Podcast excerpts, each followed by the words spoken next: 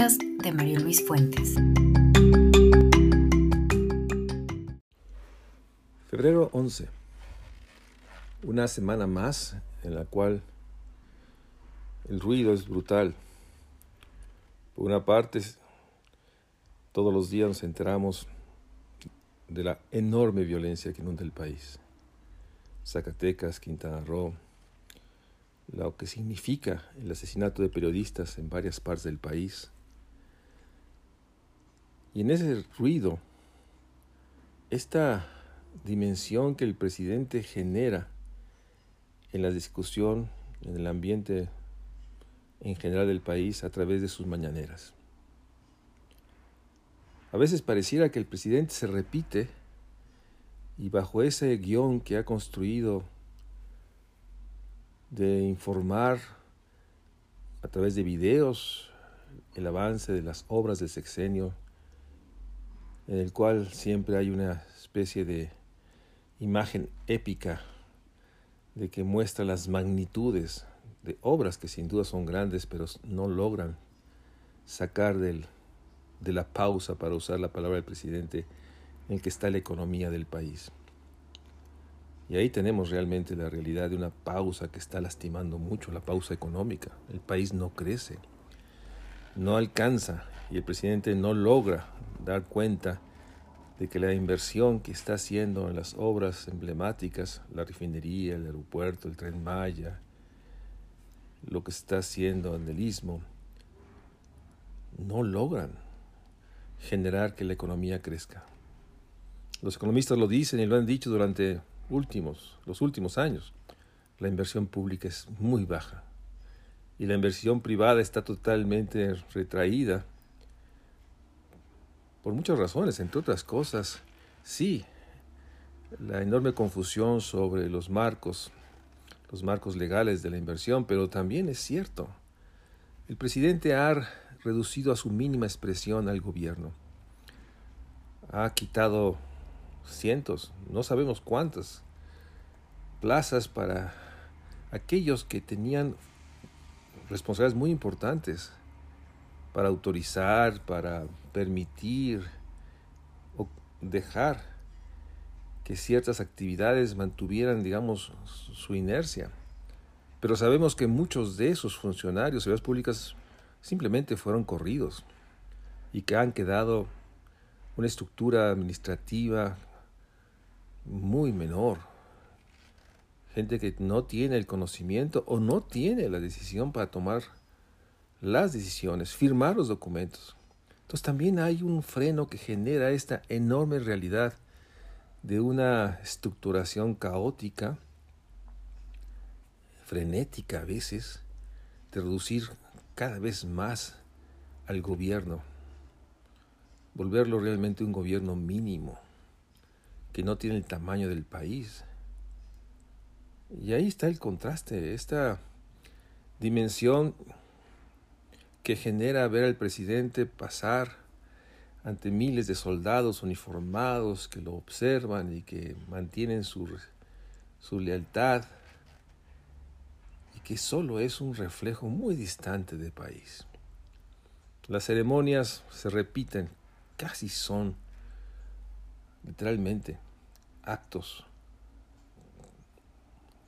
que simulan lo que han simulado durante muchos años un país de orden, de disciplina, de una enorme convicción de cumplir la ley. Eso no es el país, lamentablemente. El país está metido en un proceso muy difícil. Los datos que tenemos, aun cuando insuficientes, nos muestran cómo las familias, la población, se ha endeudado para poder sacar el mes. Ha vendido lo que ha podido para poder conseguir más alimentos. Ha tratado de reducir todos sus espacios eh, para poder conseguir literalmente los insumos básicos para la vida. Es real, en muchos lugares no hay medicinas. En muchos lugares se tiene que pedir a un familiar, a alguien que trate de conseguir la medicina que no se encuentra en su ciudad, localidad. El costo de mantener la salud se ha incrementado y la gente lo está pagando de su bolsillo, un bolsillo que está muy limitado. Los economistas le llaman inflación, pero esa palabra no alcanza a transmitir lo que es vivir privaciones, carencias, la enorme noción de que quién sabe cómo se va a conseguir lo mínimo para poder pagar la luz, pagar la tarjeta, el teléfono, tener algo para poder transportarse, saber que no se puede reponer la ropa que ya no puede, ya no puede seguirse portando porque ya está desgastada o cambiar los zapatos. Y todo esto transita. Mientras, por una parte, una real, virulenta sociedad organizada señala despropósitos, corrupción, enconos contra la administración, contra el presidente en particular. Muchos articulistas señalan, como lo han señalado siempre, con elementos, con, si se quiere, con subrayados duros, intolerantes. Pero es que después de tres años, el presidente está viviendo lo que todos los presidentes viven, el cuestionamiento de lo que dijo que iba a hacer y lo que se percibe se está haciendo. Se muestra la manera incoherente, por lo menos en términos de la familia del presidente López Obrador, de su hijo mayor, que legítimamente quiere vivir de una manera distinta, lo cual es válido, siempre y cuando los recursos no deriven de relaciones no ilegales solamente, inmorales. Y entre eso el presidente reacciona con algo que realmente, ahora sí, fue tan estridente, tan altisonante, que sin venir a, algo realmente que sepamos, decide que hay que poner pausa a la relación de un país, de nuestro país, de México con España. Como si eso se pudiera hacer. En este instante seguramente hay importaciones, exportaciones, hay gente que viene a trabajar, hay gente española, mexicana que sigue yendo. En un país, en un mundo globalizado, poner en pausa no es ni siquiera racional. Pero bueno, metió a muchos de los medios de comunicación a una enorme respuesta por lo incongruente, por lo extraño, por lo incomprensible. Y ese ruido brutal no permite dar cuenta de la enorme necesidad de dar respuestas a, un país que se está literalmente deteniendo y en el cual, hay que decirlo, las remesas, esa realidad de la enorme solidaridad de los mexicanos que están en el extranjero, están manifestando con su familia, porque su familia no puede subsistir con lo que hace en nuestro país. Es un, es un indicador realmente de la enorme, enorme necesidad que el país tenga un curso de desarrollo, un proyecto de nación, como el ingeniero Cárdenas ha señalado. Y lo que nos damos cuenta es algo que me decía recientemente en una plática que tuve en el programa de México Social del Canal 11, el ah, doctor Diego Valadez. ¿Cómo mejorar los niveles de democracia con fundamento precisamente en la Constitución? Si me permites una brevísima recapitulación, no quiero hacer un largo análisis histórico sino nada más una breve recapitulación. Nosotros tenemos desde siempre la imagen de la Constitución como una norma de fuerte contenido social e incluso es la característica que se le atribuyó y que desde luego merece desde su inicio. Y se comenzó a hablar de la Constitución como la primera constitución social del mundo. En rigor, eh, hubo constituciones francesas en la Revolución que tuvieron también contenido social, pero fueron muy efímeras. La primera que realmente se estabilizó dando resultados tangibles fue la mexicana. Pero aquí hay un fenómeno muy curioso. El énfasis en cuanto al contenido social de la Constitución fue parte del discurso político de México durante décadas. ¿Por qué? Porque siendo cierto, también permitía, con ese motivo, poner en segundo plano el tema de la democracia. Y resulta que nuestra constitución de 1917, tal como se construyó en el constituyente de Querétaro, fue en efecto una constitución social, pero no fue una constitución democrática. Más aún, voy a hacer una aseveración un poco ruidosa si tú quieres, pero fue una constitución antidemocrática. ¿Por qué? Porque México venía de una revolución y de una guerra civil de manera sucesiva.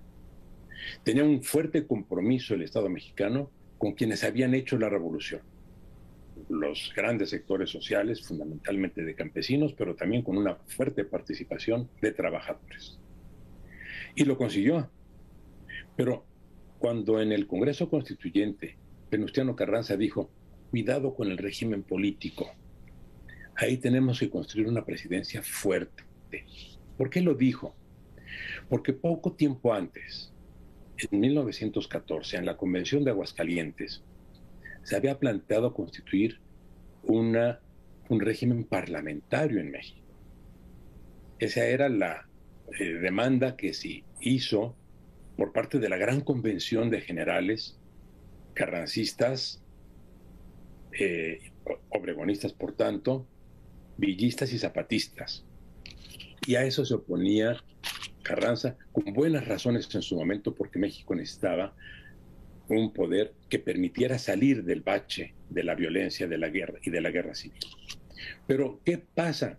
Que en los 105 años que llevamos reconstruyendo la Constitución, hemos adicionado muchísimos elementos de, carácter social en buena hora, hemos adicionado algunos elementos de carácter democrático, en buena hora también, pero nos hemos detenido solo en la democracia electoral. No hemos pasado a la democracia institucional. ¿Qué quiere decir democracia institucional?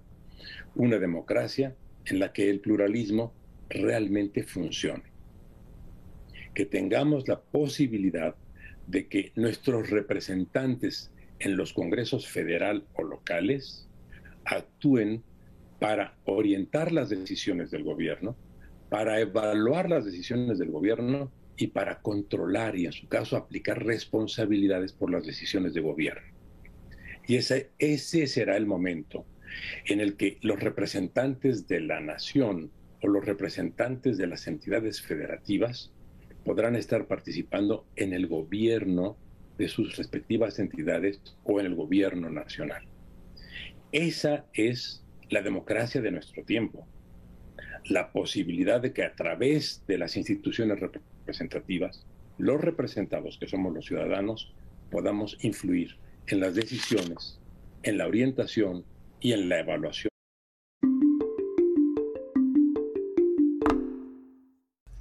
En este ejercicio que hacemos de dialogar periódicamente, platicábamos en este programa sobre qué pasa, porque hace cinco años, apenas hace cinco años, había la intención de, en el centenario de la Constitución, hacer una reflexión crítica que pudiera recuperar que el proyecto de país está ahí en la Constitución y lo que se requiere es realmente el cumplirla. Pero algo pasa, no logramos hacerlo. La pregunta es por qué nuestra democracia es incapaz de simplemente ordenar, volver legible, cumplir la ley y construir una cultura que más allá de las sanciones todos nos sintamos obligados a cumplir la ley. Y nos damos cuenta que el problema es de la democracia, pero también uno de los problemas que señaló, que es importante, importante subrayar, es que no podemos seguir con este presidencialismo absolutista. El presidente tiene demasiadas facultades y los otros poderes carecen de las facultades e instrumentos para acompañar al Ejecutivo y darle mesura, reflexión, autocrítica. De ahí la poderosa propuesta que construye Diego Valadez. Lo que hay que es, como le decía Colosio hace muchísimos años, Luis Donaldo Colosio, hay que reformar el poder presidencial. No es eliminar o transformar el presidencialismo en algo diferente, es modernizar el presidencialismo mexicano para que logre realmente tener un gobierno articulado, reflexionado, discutido. Hay que dotar de mayores capacidades al legislador y ahí es otro tema. Es realmente vergonzante saber que el presidente puede decir o hacer y no hay una respuesta del poder legislativo. En términos de manifestar, en este caso, el caso de, la relación con otros países, su desacuerdo, su enorme eh, desencuentro con algo que es extraño, poner en pausa una relación económica, política, social, cultural con otro país tan importante para nosotros como España.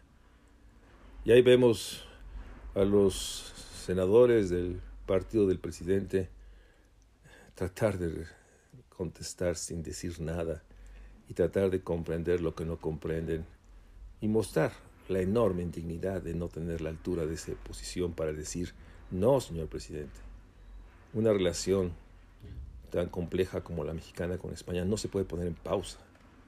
Se puede mejorar, se puede criticar y se puede exponer claramente dónde están los desencuentros, pero poner en pausa ni aún el presidente de México, con todo su poder, puede poner en pausa una relación con un país a través de un comentario en una conferencia mañanera. Es totalmente desproporcionado a lo que planteó el presidente. Y en ese sentido, no puedo dejar de mencionar esta enorme realidad que en este contexto vemos cómo Rusia, China, planta cara a los triunfadores de la Segunda Guerra Mundial de 1945 y, les, y desafía la geografía que se estableció desde entonces y la que se generó después cuando el muro de Berlín colapsó. Y nos damos cuenta cómo la poderosa nación de Estados Unidos junto con sus aliados tiene que jugar un peligroso póker para ver quién, quién cree las amenazas de los otros y da un paso atrás. Y vemos atrapados a Naciones Unidas que no puede destrabar un conflicto potencial enormemente riesgoso y que tendría enormes impactos en nuestro país, en todo el mundo. Pero la realidad es que hoy vivimos una nueva guerra caliente, constante, en que el mundo, el mundo se fragmenta entre China, Rusia y eso que llamamos los países occidentales. Y se juega, se juega realmente la vida, la posibilidad de poder realmente construir una globalización que permita sostener a los más débiles, a los países que están en crisis humanitaria, y generar una nueva relación en la cual esta riqueza brutal que se concentra día a día en el marco de una profunda pobreza pueda ser distribuida de una manera que permita el cumplimiento de los derechos o un mundo con mayor equidad como el que aspiramos y que no tenemos. En ese contexto, la universidad, la UNAM, regresa a clases y nos damos cuenta los maestros que hay que fortalecer la mirada crítica y el deseo de emancipar y transformar este país en los alumnos. No se, se trata solo de conocer o aprender, se trata de tener la convicción para dar cuenta que no solo es posible, es necesario y urgente. Y en ese sentido, Probablemente no hay mejor estímulo y elemento para pensar país y pensar nación y pensar futuro, sino seguir seguir el devenir día a día, constante, dando cuenta de lo complejo que es nuestra realidad y cómo se manifiesta en estas páginas o en estos instrumentos como el TikTok, el Instagram, donde uno ve la enorme, la enorme irrupción de realidades y imaginarios muy diferentes que se manifiestan en la música, que se manifiestan en las expresiones artísticas, como podríamos ver en la Semana del Arte que está en la Ciudad de México, donde se puede ver la enorme complejidad del humano. Y ahí es donde, pues no hay duda que hay que, por lo menos es lo que yo trato de hacer, dar cuenta de la enorme complejidad, pero también la enorme realidad de este, de que estos procesos aparentemente y, de una manera realística también críticos y difíciles han sido momentos que siempre han acompañado a la humanidad. Probablemente por eso, eh, ahora que leo la historia de la literatura de Mangel, y uno puede dar cuenta de cinco, seis, siete siglos de textos que han alimentado la imaginación, pero a la vez han señalado la realidad a través de la escritura. Entramos nuevamente en un año en el que tenemos que hacer todo el esfuerzo para mantener la capacidad de indignación, convertirla en acción y esperanza, y a la vez dar cuenta de la urgencia, de la emergencia social que muchos hogares están viviendo. Seguimos, seguimos platicando.